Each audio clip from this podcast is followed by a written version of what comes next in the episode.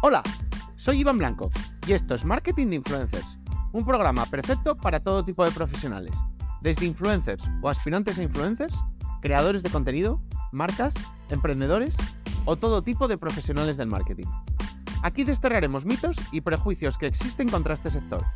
Explicaremos cómo llevar estrategias de marketing de calidad trabajando con ellos, hablaremos de temas de actualidad y por supuesto os ayudaremos a alcanzar el objetivo de ser influencers. No os olvidéis suscribiros en cualquier plataforma de podcasting para estar atentos a nuevos episodios y dejar 5 estrellas si me escucháis desde Spotify. Abrocharos los auriculares, que comenzamos.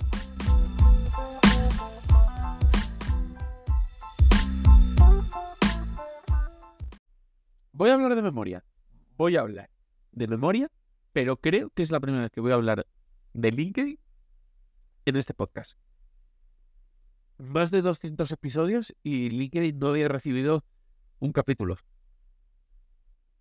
Y pido perdón porque, porque esto es error mío. Vamos a hablar un poco de LinkedIn. La plataforma pertenece a Microsoft. No sé si sabíamos esto, pero que quede claro que no es una red social que va sola. Digamos que tiene el amparo de una de las empresas más potentes del mundo.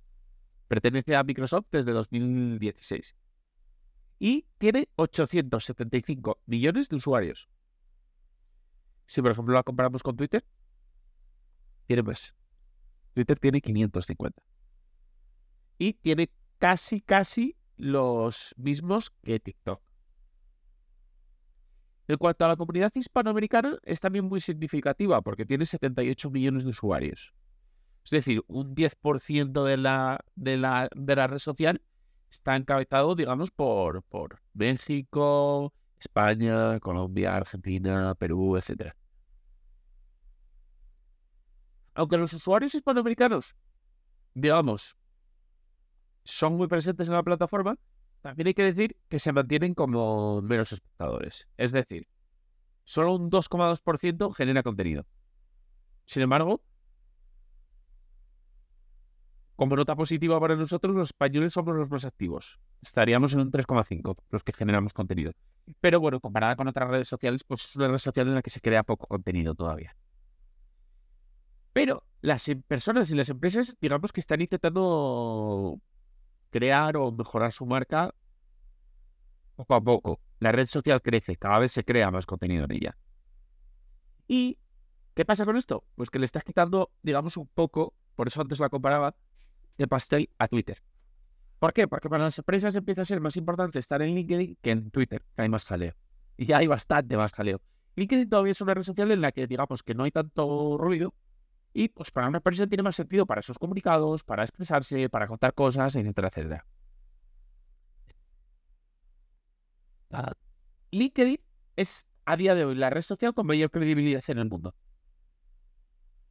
65 millones de usuarios son tomadores de decisiones y el 45% de los lectores de contenido son altos ejecutivos. O sea, estamos hablando de que es una red social cuyo casi el 10% de, de sus usuarios son personas que toman decisiones. Es decir, son personas cuyo trabajo a día de hoy es tomar decisiones. Por lo tanto, estamos hablando de una red social en la que una de cada 10 personas tiene capacidad de cambiar el mundo un poco mayor o menor medida, pero tiene capacidad de cambiar el mundo. Por tanto, es una red social en la que estamos hablando de que está, hay usuario muy capacitado. Y además, como decíamos, el 45% de los que leen, de los, que la, de los activos, son altos ejecutivos. Estamos hablando de que las personas más activas dentro de ellas son altos ejecutivos, casi, el, casi la mitad de ellas. En cuanto, por ejemplo, al marketing, el 77% de los marketers son digamos, fans de LinkedIn. Es decir, creen que son las que mejores resultados da orgánicos a día de hoy. A día de hoy, claro, por supuesto. Y el 79% de los marketers dicen que la publicidad en LinkedIn les genera buenos resultados. Y vamos a ser claros, la publicidad en LinkedIn no es barata.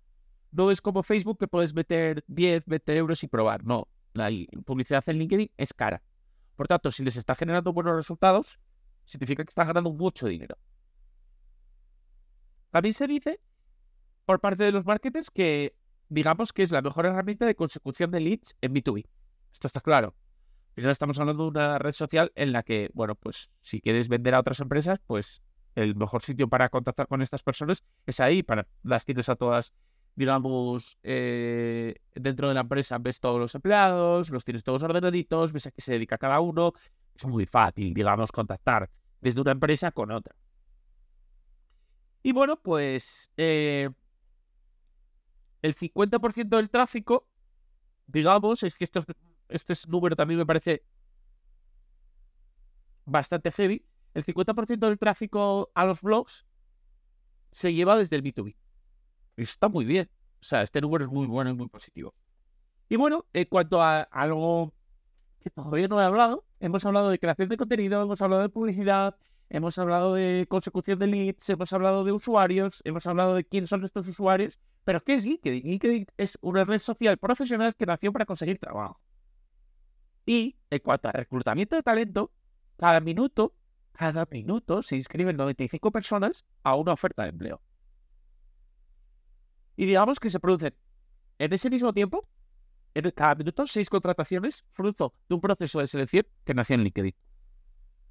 Por tanto, estamos hablando de una red social increíble. Además, increíble para, digamos, eh, el momento actual. Porque en el momento actual, pues bueno, estamos, digamos que hay más inseguridad laboral que en otros momentos, mucha gente busca trabajo, mucha gente busca aprender, mucha gente crea sus propias marcas, crea sus propias empresas, por tanto es una red social muy útil para los tiempos que corren, en los tiempos en los que la marca profesional cada vez es más importante. Así que nada, estas son las cifras de LinkedIn. A mí me ha sorprendido mucho, sobre todo porque creía que tenía muchos usuarios, eh, era consciente de ello, pero no creía que estaba rivalizando ya con LinkedIn. Y pues porque os hagáis una idea, solo tiene un tercio.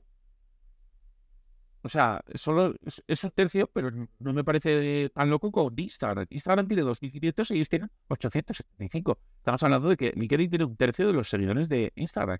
Instagram, que es la reina de las redes sociales a día de hoy. Es verdad que Facebook tiene más seguidores, pero bueno, a día de hoy, digamos que por usuarios activos, por impacto, etcétera, etcétera, la reina es Instagram. Y bueno, pues estamos hablando de una red social que así poco a poco, así bastante en silencio, tiene un tercio de los seguidores de Instagram. Voy a dedicar otro episodio a, hablar de por qué deberíamos usar LinkedIn, por qué se diferencia LinkedIn del resto, cuáles son las ventajas de LinkedIn y de todo esto. Será el siguiente a este.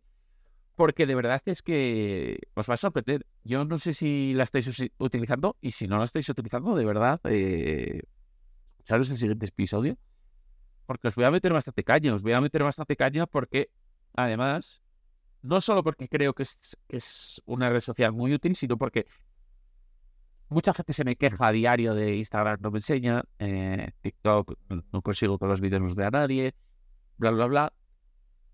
Y resulta que os estoy hablando de que en LinkedIn solo un 3,5% de los usuarios genera contenido. O sea, de cada 100 personas, no llega ni a 4 los que crean contenido. Por lo tanto, Sí.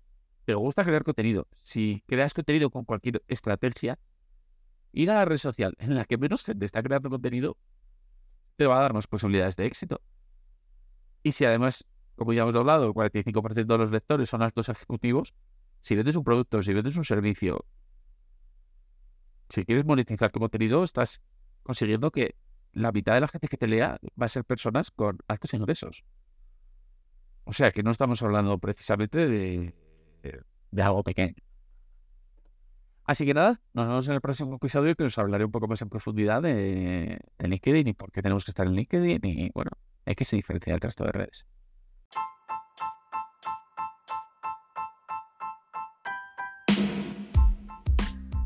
Y hasta aquí ha llegado el episodio. Compártelo si quieres que puede resultarle útil a alguien. Me ayudarás mucho y espero que también a la otra persona. Si quieres contactar conmigo, ya sea para cualquier asunto relacionado con el capítulo de hoy o cualquier otra cosa, puedes hacerlo por mail, hola, arroba marketinginfluencers.com o en el contacto de mi web. Y además, si quieres contratar mis servicios, ya seas influencer o negocio, leer los artículos del blog o suscribirte a la newsletter con extras y contenido exclusivo, pásate por la web marketinginfluencers.com. Tienes todos los enlaces en el texto del episodio, junto con mis redes sociales y las del proyecto. Nos vemos en el próximo episodio. Ya sabéis, todos los días a las 8 de la mañana, de lunes a viernes. Nada más.